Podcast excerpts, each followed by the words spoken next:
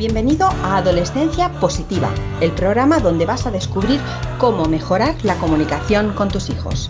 Conocerás a psicólogos, sexólogos, coaches, padres y educadores que te descubrirán las mejores herramientas para trabajar desde casa. Comienza tu camino hacia el buen entendimiento en este nuevo episodio con Diana Alacén. Bienvenido, bienvenida a este podcast Positiva. Bienvenida si nos estás viendo desde YouTube. También soy Diana Lacem y estoy aquí para ayudarte en este bonito, pero a veces, bueno, pues difícil, complejo, ¿no? Camino de la educación de tu adolescente. La verdad es que me siento muy afortunada de tener esta comunidad que se ha ido creando alrededor de adolescencia positiva, de que me confiéis vuestras dudas y de que consideréis que, puedo daros eh, pautas, herramientas, consejos, ¿no? La verdad es que no puedo menos que agradeceroslo porque sé lo difícil que es educar y entiendo que, bueno, que muchas veces esas preguntas pues no se le hacen a cualquier persona, ¿no? Yo sabéis que intento responder a todo el mundo, no siempre puedo, la verdad, pero mm, lo intento en serio. Mm, a veces no puedo porque me falta tiempo material y otras veces porque eh, cuando no conozco la situación en detalle, en profundidad, eh, con lo que me contáis en un mensaje por, Instagram o en un email, ¿no? No me parece ni siquiera ético el dar eh, consejos o píldoras mágicas y espero que esto me lo podáis perdonar y que lo entendáis porque puede incluso resultar contraproducente sin saber también un poco la, la, otra parte de la cara, ¿no? El saber también el adolescente por lo que está pasando. Pero bueno, hoy no quería hablar de eso, hoy quería hablar eh, de que a veces pues también recibo mensajes de gente que no está de acuerdo con mis ideas o con mi, bueno, mi comunicación, ¿no? sobre la educación y aún así, bueno, pues se toman la molestia en, en, escribirme, ¿vale? Yo no creo que todo el mundo deba estar de acuerdo conmigo, ni mucho menos acompaño a las personas que estén alineadas con mi mensaje, que quieran cambiar o transformar de alguna forma la relación con su adolescente, pero ya está, ¿vale? No, no quiero convencer a nadie pero sí que quería comentar esto, de que a veces pues me dicen eh, de que, eh, que si toda la vida esto se ha hecho así, que si yo he educado así a mi hijo de siempre y a mí me han educado así y no he salido tan mal, ¿no? Bueno, mm, a mí me parece todo esto un poco excusa. El, el, enfrentarnos también a lo desconocido, ¿no? Es una nueva forma de educar, no sabemos si los resultados son tan buenos como lo fueron con nosotros, ¿no? Eh, y creo que es una excusa porque cuando dices eso, al final estás mirando a la persona adulta que eres hoy eh, como si solamente fueras el resultado de la educación que recibiste. Pero tú eres mucho más que el fruto de esa educación. De hecho, a veces somos quienes somos eh, a pesar de nuestra educación, ¿no? Porque hemos superado miedos, limitaciones que venían de esa educación, como por ejemplo, pues seguir un camino determinado en nuestra vida, ¿no? O creer que no valíamos para estudiar, por ejemplo, o que había que hacer una carrera universitaria sí o sí, ¿no? Entonces, mi planteamiento es que si en lugar de ver a quien eres hoy te centras en la persona que eras cuando estabas recibiendo determinadas prácticas educativas, probablemente tu análisis sea diferente. Plantéate eh, cómo vivían los gritos, eh, si había algún tipo de violencia física en casa, eh, qué sentías cuando te mandaban callar o cuando te castigaban sin salir o sin llamar a tus amigas por teléfono. Eh, ¿no juraste en aquel momento, en algún momento, eh, que nunca le harías eso a tus hijos cuando crecieras? Mm, tampoco digo que la educación de, nuestros adolescentes deba de ser una venganza, ¿no? Por, por aquello que nosotros sufrimos, ¿no? Es que a veces me da la sensación de que algunos padres como que no, no, es que como yo me, educaron así, recibí esta educación, yo estuve frustrada, ¿no? No lo dicen, pero creo que de alguna forma lo piensan y esto lo he vivido hace poco también en las fechas navideñas que he estado con, con familiares también, con, hijos, eh, hijos que no son adolescentes, pero que creen ya eh, saber cómo van a educar a sus hijos en la adolescencia. Y bueno, mm, no es lo mismo tener un hijo pequeño y creer cómo lo vas a llevar o a sobrellevar que cuando realmente llegas a la adolescencia, ¿verdad? Yo creo que muchos de nosotros no esperábamos encontrarnos con esto. Así que lo que quiero es que mirando a tu adolescente, al adolescente que tú fuiste, eh, mires también a tu adolescente de hoy e intentes educar desde la empatía, ¿de acuerdo? Eh, ¿Cuáles son las resistencias al, modo educativo? Bueno, yo em, quiero ser clara en algo porque no quiero que se me malinterprete cuando digo que esa frase es una excusa, ¿no? Lo de no quiero lo que eh, eh, a mí me han educado así, me va bien y tal, no quiero decir que sea eh, o que se diga conscientemente. De hecho, mm, creo que la mayoría de las resistencias al cambio son inconscientes. Yo lo hacía, yo soy la primera, lo admito, me da culpa, yo lo hacía también. No es que conscientemente hayamos decidido no cambiar, sino que nuestro inconsciente no quiere hacerlo porque cualquier cambio siempre supone un esfuerzo, dudas. El ser humano está diseñado para ahorrar esfuerzos, ¿no? Eh, ahorrarse los miedos. Entonces, desde mi experiencia como educadora, yo he reflexionado mucho sobre estas creencias, sobre estas resistencias y las clasifico en los siguientes grupos. Coge lápiz y papel si quieres apuntarlo y vamos allá. Lo primero, la gratitud mal entendida. Alguien que dice eso de a mí me educaron así, realmente no está justificando el tratar de una manera a sus hijos o a sus hijas adolescentes. En realidad lo que justifica es eh, o son las prácticas educativas de sus propios padres. Como si saliendo de esa línea educativa se les diera la espalda. No les estamos dando la espalda a nuestros padres, ¿vale? El problema es que tú no eres tu madre o tu padre. Eres una persona diferente, autónoma, que toma sus propias decisiones. Y si tú decides educar de forma diferente a como ellos lo hicieron, no es por ingratitud, ¿vale? Tus padres te educaron guiados por el amor, eh, por las ganas de hacerlo lo mejor posible, a su manera, con su propio eh, bagaje de crianza, ¿no? Sus conocimientos, sus miedos, eh, cómo fueron educados ellos por otro lado.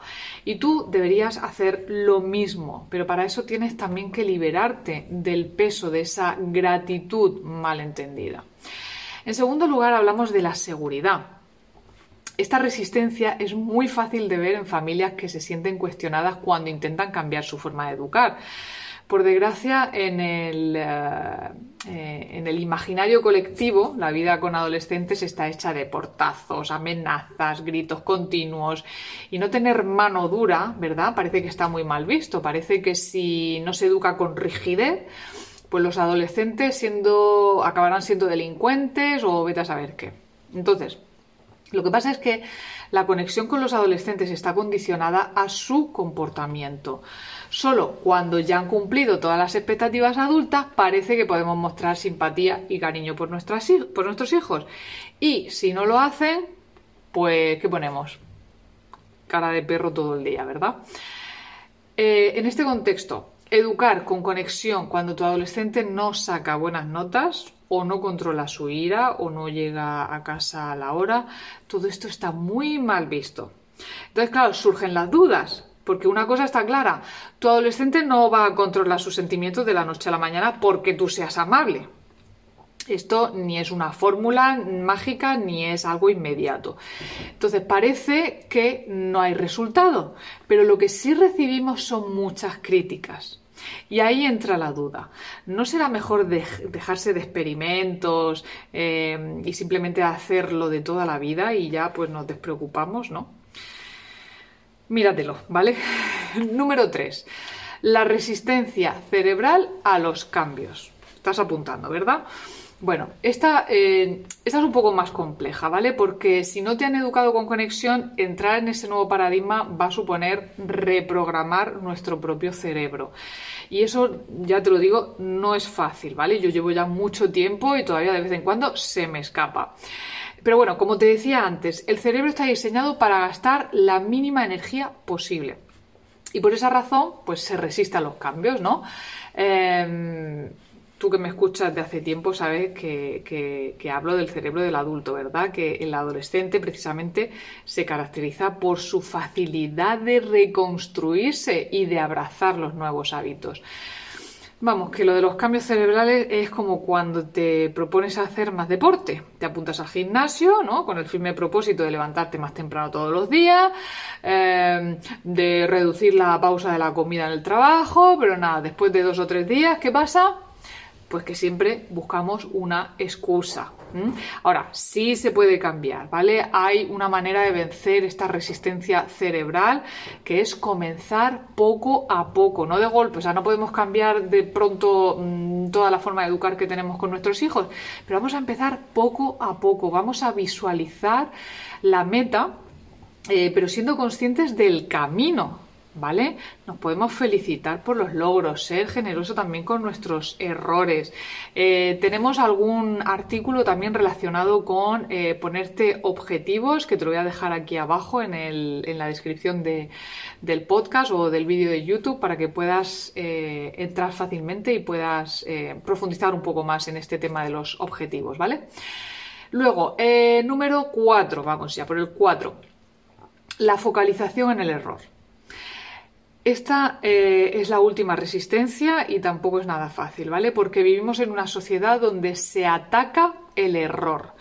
Y eso al final hace que el proceso de cambio de la educación autoritaria a la democrática sea bastante más compleja y más difícil, ¿vale? ¿Cómo es esto?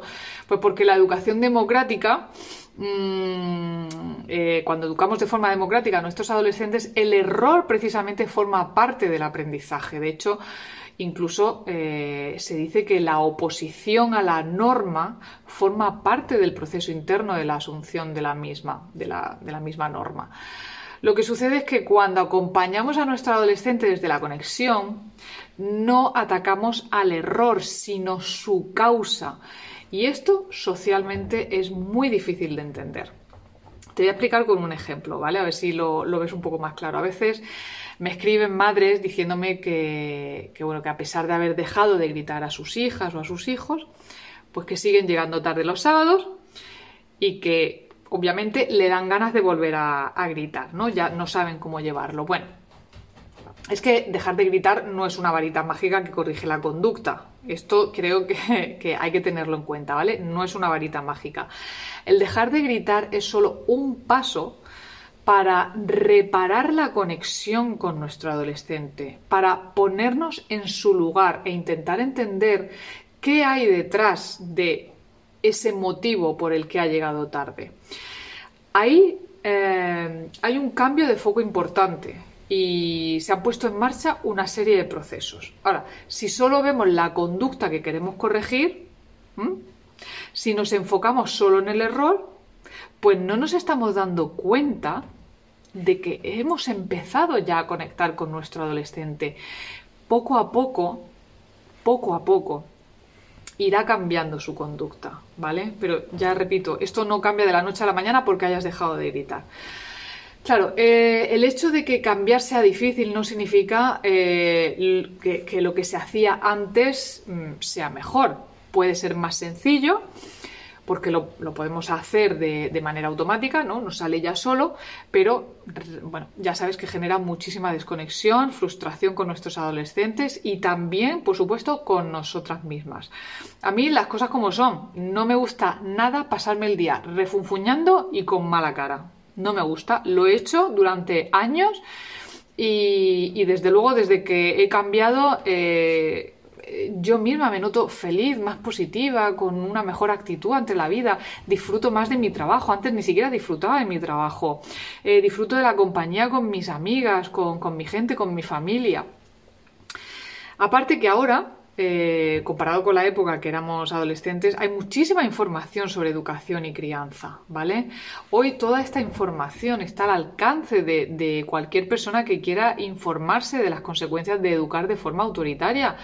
Y saber por qué educar con conexión no hace que los adolescentes delincuentes en potencia eh, estén ahí, sino que hacemos personas bien preparadas para afrontar la vida.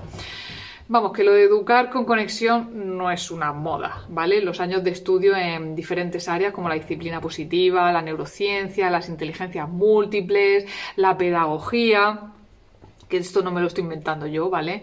Demuestran que la educación en positivo es mejor, más efectiva, tanto en la infancia como en la adolescencia. Así que mira las cosas como son, eh, formarte en temas de educación es tu responsabilidad como madre o como padre. Y, bueno, pues por una razón que no entiendo muy bien, eh, hay como una resistencia social a formarse en cuestiones de maternidad, ¿no? Eh, que parece que los padres, especialmente las madres, tuviéramos una especie de burbuja em, o, de brújula, de brújula interior ahí innata que nos dijera lo que tenemos que hacer. Y esto no es así, ¿vale? Eh, mucho menos teniendo en cuenta que en la tarea de educar hoy nos enfrentamos a muchas dudas que antes no existían, como Internet, eh, las redes sociales, ¿no? el tema de todo el tema de las pantallas y todo lo que, lo que ello implica. Y el hecho em, está demostrado que cuando los padres y las madres entienden los procesos de desarrollo de sus hijos, mejoran, al menos en los siguientes aspectos. Lo primero, el apoyo escolar es más eficaz porque, bueno, pues porque se adapta mejor a la etapa de desarrollo y a las particularidades de, nuestro hijo, de nuestra hija, y esto al final genera mejores resultados y un, mayor bienestar en la escuela. Por otro lado, los hijos tienen mayor autoestima, que tanta falta hace hoy en día. ¿Por qué? Pues porque se sienten comprendidos, amados por quienes son, que esa es la clave número uno de la, de la autoestima, que, eh, pero que además pues reciben eh, muchas veces eh, bueno, pues expectativas ajustadas, ni muy bajas, mm, que eso los va a desmotivar, ni tampoco demasiado, demasiado altas, ¿no? que van a generar frustración. Y luego ya, por otro lado, los padres están más tranquilos, confían más en sus capacidades. Yo tengo un mogollón de madres que todavía les prepara el almuerzo a sus adolescentes, están con ellos encima de los deberes.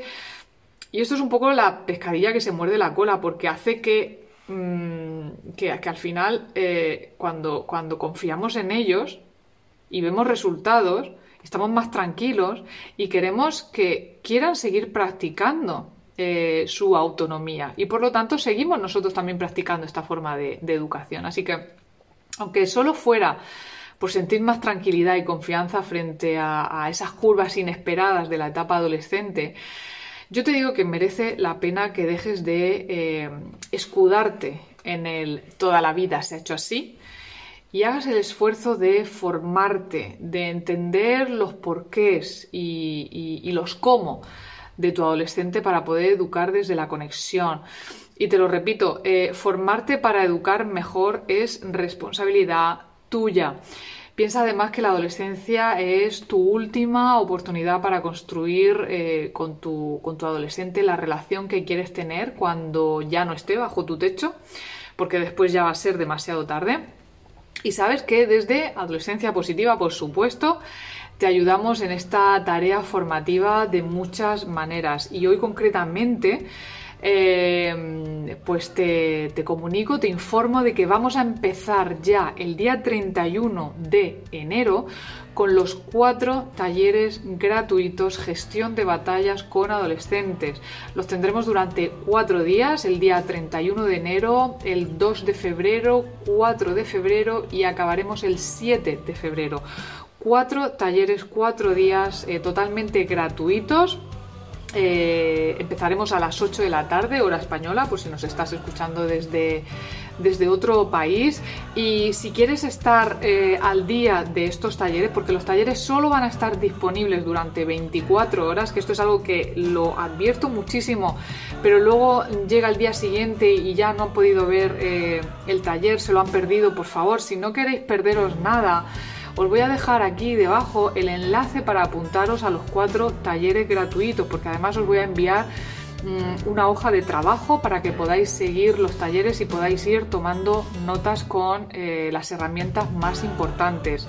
Te dejo aquí abajo eh, el enlace para que te inscribas. Eh, y por supuesto, pues que si te gusta este podcast y crees que, puede ayudar a otras familias, me encantará que, te inscribas en tu plataforma favorita de podcast o en YouTube y que también puedes seguirnos a través de Instagram en arroba adolescencia barra baja positiva donde comparto también mucho contenido gratuito que te puede ayudar en tu tarea educativa.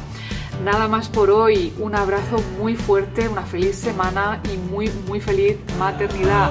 Chao, chao. Gracias por formar parte de la tribu de Adolescencia Positiva. Esperamos tus comentarios y opiniones sobre este podcast, ya que nos ayudará a seguir con este maravilloso proyecto. Si deseas seguir formándote con nosotros, visita la web adolescenciapositiva.com y recuerda, los buenos hábitos formados en la adolescencia marcan toda la diferencia.